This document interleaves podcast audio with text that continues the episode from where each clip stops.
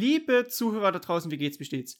Es ist wieder eine neue Woche, ein neuer Dienstag und das bedeutet eine neue Folge vom Zugler Podcast. Ja, heute mit der Reise nach Jerusalem, denn obwohl wir noch gar kein MotoGP-Rennen gesehen haben, hat dieses Stühlerücken schon stattgefunden für die nächste Saison und das wollte ich mir heute einfach mal als Thema nehmen. Schon mal draufschauen, welche neuen Verträge wurden abgeschlossen und ich sage einfach dazu, was ich darüber denke. Und das Intro hat schon wieder angeklopft. Ihr wisst Bescheid. Ab geht die Post.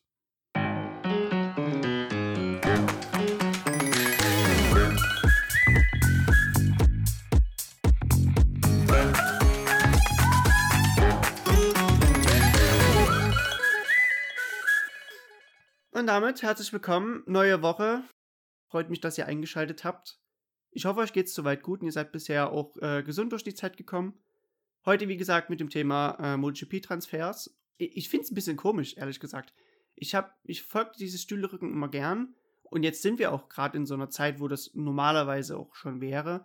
Und es muss ja, irgendwann muss es ja schon gemacht werden. Ja, trotzdem. Wir werden, glaube ich, noch viel Interessantes sehen. Die MotoGP ist immer für Überraschungen gut.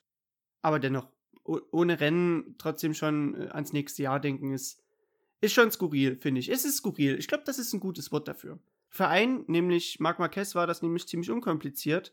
Der hat bereits schon im Februar, also noch in der Prä-Corona-Zeit, äh, seinen Vertrag für ja, mehrere Jahre sogar bestätigt bei Honda. Also normalerweise redet man ja mal von ein- bis zwei Jahresverträgen, aber er hat gleich einen Vierjahresvertrag bis 24 unterschrieben. Ich glaube, da muss man nicht viel darüber reden. Ich meine, es heißt immer wieder uh, never change a winning team und die, die Stats allein in der MotoGP jetzt in äh, sieben Saisons sprechen ja für sich. Also er ist jetzt seit sieben Saisons, wie gesagt, dabei, hat dort sechs Titel geholt, 56 Siege, 95 Podiumsplatzierungen. Der Erfolg spricht also schon mal für sich und darüber hinaus stimmt ja das Umfeld auch. Es äh, herrscht ein tolles Miteinander im Team und natürlich, wie, wie, wieso jetzt mal in, in, ein anderes, in einem anderen Gewässer rumfischen, wenn es schon funktioniert. Es ist natürlich auch interessant, um diese Greatest of All Time Frage da weiterzuführen, weil man hätte schon damals mit Rossi hat man schon gedacht, okay, das ist schon, das ist krass. Ich glaube, da, da wird nie so schnell mal jemand kommen und dass das doch so schnell geht, dass Marc Marquez es wohl höchstwahrscheinlich jetzt mit den vier Jahren es schaffen könnte, die Rekorde von Rossi, die ja wirklich auch schon sehr, die sehr krass sind, auch schon wieder zu relativieren das ist, das ist krass. Natürlich, äh, was ich Facebook oder auf Instagram immer wieder mal gelesen habe, ist, dass man das nicht so anerkennen kann bei Marquez im Gegensatz zu, zu Rossi, weil Rossi hat nach 2003 ja nochmal den Wechsel zu Yamaha gemacht und dort dann auch noch seinen Erfolg weiter geebnet. Finde find ich gar nicht mal so. Sehe ich nicht so, dass man da gezwungenermaßen äh, einen Wechsel zu dem Team machen muss, um ja ähnlichen Erfolg zu haben. Natürlich hat er, hat Rossi schon mal ein gut, was Gutes vorgelegt und dass man das jetzt nochmal erreicht, mag vielleicht nicht dasselbe sein. Also ungefähr so wie jetzt im Basketball, wenn man diesen, diese Greatest of All Time Debatte mit MJ, Michael Jordan und LBJ, also LeBron James macht. Ich sehe es nicht so. Für mich sind die Erfolge, die Marquez feiert, ob ich ihn jetzt mag oder nicht, die sind absolut, absolut krass. Für Honda natürlich auch ganz, ganz wichtig, dass sie ihren besten Fahrer für so eine lange Zeit bei sich halten können. Ist natürlich für die Planungsgrundlage auch wichtig. Andererseits, wo wäre Honda denn sonst? Also was ist denn, äh, was ist deren äh, Strategie, wenn Marquez jetzt weg wäre? Auf wen können die zurückgreifen? Und wir können ja mal kurz schauen. Es sind ja nicht viele Honda-Fahrer im Feld. Wir haben Cal Crutchlow, der hatte bis zu den Sepang-Testfahrten auch schon erste Rücktrittsgedanken, aber die haben sich dann bei dem Sepang-Test wieder relativiert. Natürlich kann er immer wieder auf, äh, für Podiumsplatzierungen gut sein, gar für einen Sieg, keine Frage. Ich will jetzt, ich will mich nicht zu nahe treten, aber natürlich ist er jetzt nicht ein Kaliber wie Marquez zum Beispiel. Also so kritisch könnte man, glaube ich, schon mit ihm sein. Darüber hinaus, ja, der eigene japanische Fahrer im japanischen Werk, Taka Nakagami. Natürlich ist er gut, hat auch noch Potenzial, sich zu verbessern. Bleibt erstmal, seine Entwicklung bleibt erstmal abzuwarten. Und sonst haben wir dann noch Alex Marquez. Wenn man der Gerüchteküche äh, glauben mag, dann steht er kurz davor, wieder ersetzt zu werden durch Paul Espargaro. Bleibt aber auch mal abzuwarten. Also, Espargaro hat da offen drüber gesprochen. Er ist ja jetzt noch kein bestätigter Fahrer. Natürlich ist es toll, wenn, wenn ein äh, Championship-Winning-Team einen, einen anfragt und äh, Vertragsverhandlungen offen ist. Aber ich meine, trotzdem für Alex Marquez auch eine bizarre Situation. Du bist noch kein Rennen für das Werk gefahren. Du hast nur einen Einjahresvertrag. Und jetzt besonders in dieser Situation wenig Zeit zu glänzen. Aber sieht wohl auch. Aber wenn man da schon wieder ersetzt wird, ha, ja. Aber über die nicht bestätigten Fälle möchte ich heute gar nicht mehr so sprechen. Ich meine also nur für Honda wichtig, dass Marquez dort bleibt, um auch an einer Strategie zu arbeiten, wie man, ich will nicht sagen, ihn ersetzen will, wer, wer, wer halt nach ihm kommt. Es ist nicht kein Ersetzen, wer kann halt dieses sehr erfolgsverwöhnte Team, was natürlich auch auf viel Arbeit, auf ja, tolle Ingenieure oder auch ein allgemein sehr gutes Team beruht, wie kann man das halt fortführen? Das meine ich damit. Das haben vielleicht andere Werke, ich will nicht sagen besser hinbekommen, aber die haben natürlich ein paar Esse mehr im Ärmel. Ja, ne, egal. Wir gehen einfach mal nach Bologna. Wir haben bei Ducati ja im Werksteam schon einen bestätigten Fahrer und das ist mit Jack Miller. Und für mich ist es so der erste Contenter für Marc Marquez. Also der erste, der es auch mit ihm aufnehmen kann. Wie Alex Marquez gerade eben noch angesprochen, auch nur über ein, äh, einen Jahresvertrag verfügt er für 2021. Für mich, für mich ist das halt so ein Beispiel, er kann es mit Marquez jetzt aufnehmen, er ist aber gleichzeitig auch ein Zukunftsmann, weil er nicht aus derselben Generation wie er entstammt. Er kommt nach Marquez. Er ist jung, er ist hungrig, er hat jetzt das Werksumfeld, das richtige Werksumfeld, er hat natürlich auch schon Werksmaterial bei Pramac, aber jetzt nochmal in dieser roten Farbe. Ich glaube, für ihn ist es mehr ein Boost, als es Druck darstellt und darüber hinaus, da er noch so jung ist und die Kurve momentan noch immer weiter hoch geht, kann man sich, glaube ich, noch vorstellen, dass da noch viel Verbesserungspotenzial da ist. Mal ein kurzes Zitat von Jack Miller zu seinem Werksvertrag. Es ist zwar nicht dasselbe, aber schon in der Moto 3 war ich die Referenz in der Box. Da war in der MotoGP, auch bei Mark VDS und bei 2019 bei Pramac der Fall. Wenn man gute Arbeit leistet, sind alle glücklich. Man muss gute Ergebnisse schaffen, denn nur so kann man schon seinen Platz behaupten. Worauf ich hinaus will, ist halt, es bleibt halt abzuwarten, was, was Dovi jetzt macht. Es heißt ja, dass Jack Miller den Platz von Petrux mehr oder minder ja übernommen hat. Ich, ich finde die Entscheidung erstmal gut, Jack Miller mit Stelle von Petrux zu wählen. Ich finde aber, was für ein Teamkollege ist halt Jack Miller für Dovi? Also Dovi ist ja momentan immer noch in der Vertragsverhandlung. Ich denke nicht, dass Jack eine, eine, Nummer, eine einfache Nummer 2 Rolle annimmt. Ähnlich wie es zum Beispiel auch Lorenzo gemacht hat. Petrux war halt für, für Dovi ein guter Teamkollege, weil er weil Petrux für sich verstanden hat, dass er jetzt nicht, nicht dasselbe Kaliber hat. Er kann Podiumsplatzierungen einfangen, er kann sogar gewinnen, er hat es uns allen bewiesen. Aber irgendwo ist auch schon sein Limit erreicht, hat, ist er selbst äh, kritisch, sag ich mal, mit sich selbst. Also gerade in der Debatte, wer sein Teamkollege wird, da ist gerade nochmal eine neue Variable in der Vertragsverhandlung mit Dovi dazugekommen. Ich finde, wie gesagt, Jack Miller, ich bin, ich bin einfach nur gespannt drauf. Ich, ich freue mich einfach nur, äh, ihn, sag ich mal, im Werksteam zu sehen und ich bin wirklich gespannt drauf, wie er sich anstellen wird. Mehr, mehr sage ich einfach mal nicht dazu. Was keine neue Variable ist, um mal kurz noch bei Ducati zu bleiben, ist Tito Rabat. Der hat auch schon im Jahr 2019 seinen Zweijahresvertrag unterschrieben und bleibt auch diese bis nächste Saison auch bei Avincia.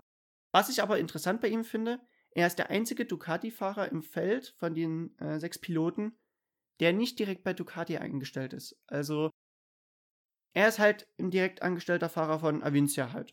Ob das jetzt was über seine fahrerischen Qualitäten aussagt, lasse ich einfach nur im Raum stehen. Ich, hab, äh, ich finde, jeder Fahrer in der MotoGP hat seine Daseinsberechtigung und so auch Tito Rabat. Aber nun gut, kommen wir mal zu dem Werk mit den drei Stimmgabeln. In dem Falle haben wir da zwei ordentliche Raketen am Start. Zu einem Fabio Quadraro, Gun mit 21 im Werksteam. Finde ich gar nicht mal so unbegründet. Ich meine, seine äh, Rookie-Saison, die spricht da für sich mit sechs Pole-Positions und sieben Podiumsplatzierungen. Natürlich fehlt der Sieg, aber den hatte zum Beispiel Ben Spies auch nicht, der 2011 anstelle von Rossi äh, ins Werksteam rückte. Ich finde bei Quattararo nochmal das Thema Geld interessant. Natürlich hat er einen hohen Marktwert, schon mit 21. Äh, die Werke haben sich natürlich um ihn gestritten, zum Beispiel auch Ducati. Und ich kann mich noch zu, zurückerinnern, an das Langstreckenrennen in Malaysia und da ging in der, in der Presse noch ein bisschen so eine kleine Klatschgeschichte rum, dass er, sage ich mal, dieses Langstreckenrennen in Malaysia nicht gefahren ist, weil Yamaha nicht genügend Geld bezahlt hat, beziehungsweise seine Summe halt nicht bezahlen wollte. Das Ding ist halt, gerade jetzt in Bezug auf die Vertragsverhandlungen für nächstes Jahr, wenn Bologna, sage ich mal, sein Interesse bekundet, dann weiß man, dass die auch ein, eine ordentliche Summe gut und gerne mal mitbringen, sage ich mal jetzt auch mal krisenunabhängig. Und wenn er das ausschlägt zugunsten von Yamaha, dann, ich glaube, da spielt gar nicht mehr so das, das Thema Geld rein. Für Yamaha zum Beispiel ist es verdammt wichtig, Quadraro weiter an Bord zu halten. Ich denke, er ist ein fundamentaler Bestandteil, glaube ich, damit Yamaha wieder zur alter Stärke zurückfindet. Und damit meine ich die vor der Reglementänderung, die für 2016 eingeführt wurden. Diese Kombination Bridgestone und Yamaha, auch mit der Werkselektronik, die war perfekt. Man konnte hohe Schräglage, also viel Schräglage fahren, dadurch den hohen Kurvenspeed, den zum Beispiel Lorenzo geprägt hat, erreichen. Und mit der Werkselektronik konnte man, sage ich mal, diese Motor-Elektronik-Abstimmung perfektionieren, weil der rein Vierzylinder der, mit der Big Bang-Variante hat natürlich nicht so viel Kraft, hat nicht so viele Ponys. Ähm, aber man konnte immer noch genügend Drive aus den Kurven mitnehmen, damit dieses, dieser Topspeed-Nachteil nicht so offensichtlich wurde. Und der ist halt mit der Reglementänderung damals 2016 erst offensichtlich geworden. Natürlich hatte man als Yamaha-Werk nicht einen Magneti Marelli Techniker eingestellt, der diesen Tapetenwechsel auch gut hin, hinbekommen konnte. So war das äh, Zimmer erstmal noch ein bisschen komisch renoviert worden. Nein, was ich damit meine ist, die Magneti Marelli Elektronik ist nicht so ausgereift. Die ist ein bisschen mehr basic. Es kommt jetzt wieder mehr auf den Fahrer an und auf die Gashand. Das bedeutet natürlich auch, dass die dass die Yamaha momentan am Kurvenausgang bis heute noch struggelt, noch ein bisschen rumstrauchelt, weil sie zu viel Wheelspin haben und mit zu viel Wheelspin, Wheelspin nimmt man natürlich nicht so viel Speed mit auf die Gerade und damit verliert man natürlich an Topspeed. Darüber hinaus lässt der Michelin-Reifen nicht diese hohe Schräglage zu. Man muss viel, viel vorsichtiger am Kurveneingang agieren. Momentan sehen wir ja eher, dass die sehr gerade anbremsen das Hinterrad kommt kaum noch hoch. Zum Beispiel, also auf Marquez zum Beispiel, da kann ich mich an Silverstone erinnern, das war, er ist in den Schikane reingebremst hat. Oh. Was ich aber nicht meine ist, die bremsen halt sehr gerade an, das Vorderrad blockiert sogar beim geraden Anbremsen und man ist eigentlich schon so gut wie fertig, wenn man in die Kurve einlenkt mit dem Bremsen. Und das ist genau Gift, das ist ja konträr zu dem, was die Yamaha braucht, um schnell zu sein. Aber ich denke, das, das Zimmer, um mal wieder bei, bei der Anstrich-Sache zu bleiben, ich glaube, Quadraro bringt einen neuen Anstrich. Von allen Fahrern auf dem Feld, äh, im Fahrerfeld ist er, glaube ich, derjenige, der diese Lücke, die dadurch, dass Rossi fehlt, jetzt äh, aufklafft, wieder füllen kann. Natürlich hat er mit 21 Jahren noch nicht die Erfahrung eines Valentino Rossi, klar. Er ist flott, er ist, äh, er ist flott, er will gewinnen, Hunger, genauso wie Jack Miller. Ich glaube, er, er, ist ein weiteres wichtiges Puzzleteil für ein tolles Gesamtbild. Ich glaube, da, da, gehört aber auch zum Beispiel Jorge Lorenzo mit als Testfahrer rein. Und die beiden, die verstehen sich gut. Und ich denke, wenn ein Quadraro von Lorenzo profitieren kann, das wird gefährlich. Das wird wirklich gefährlich.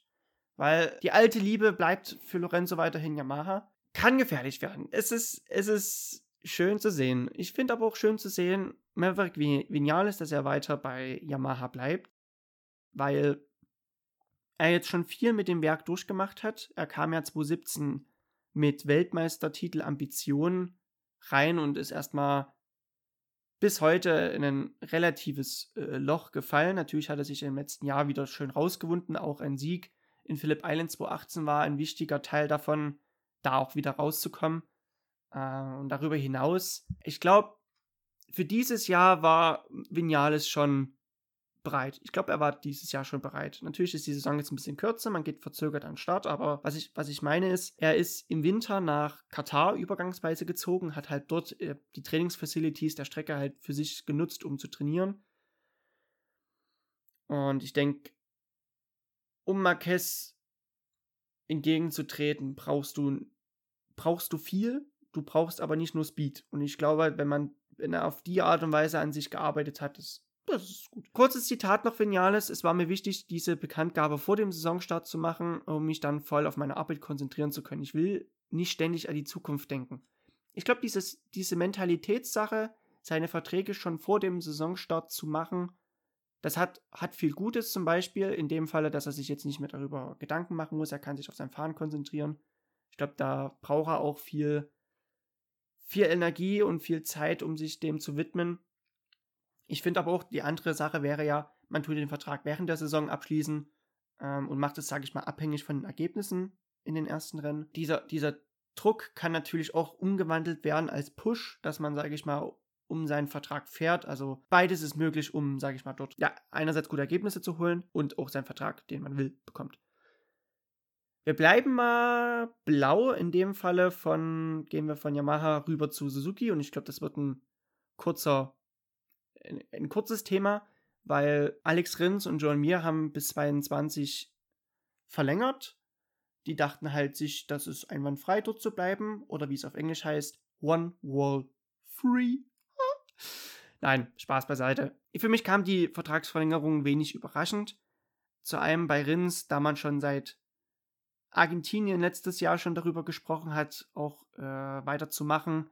Mit Joan Mir hat man dann schon so gegen Juli gesprochen. Also ich glaube, man wollte einfach nur das Szenario vermeiden, wie man das damals bei Vinales erlebt hat. Der, sag ich mal, als man angefangen hat, Erfolge zu feiern, weggegangen ist zu Yamaha. Ich glaube, die beiden sind die, die richtigen für das Werk. Ähm, darüber, weil zum Beispiel der Technikchef gerne mit jungen Leuten zusammenarbeitet und ich glaube, die haben, die haben eine Killer-Kombi. Ich will die nicht als Underdogs benennen. Ich glaube nicht, dass das Underdogs sind. Ich meine einfach nur damit, die haben halt ein begrenztes Budget als Werk im Vergleich zu Honda, Yamaha und Ducati. Ähm, was natürlich dann auch nochmal kris krisenabhängig nochmal interessant werden könnte.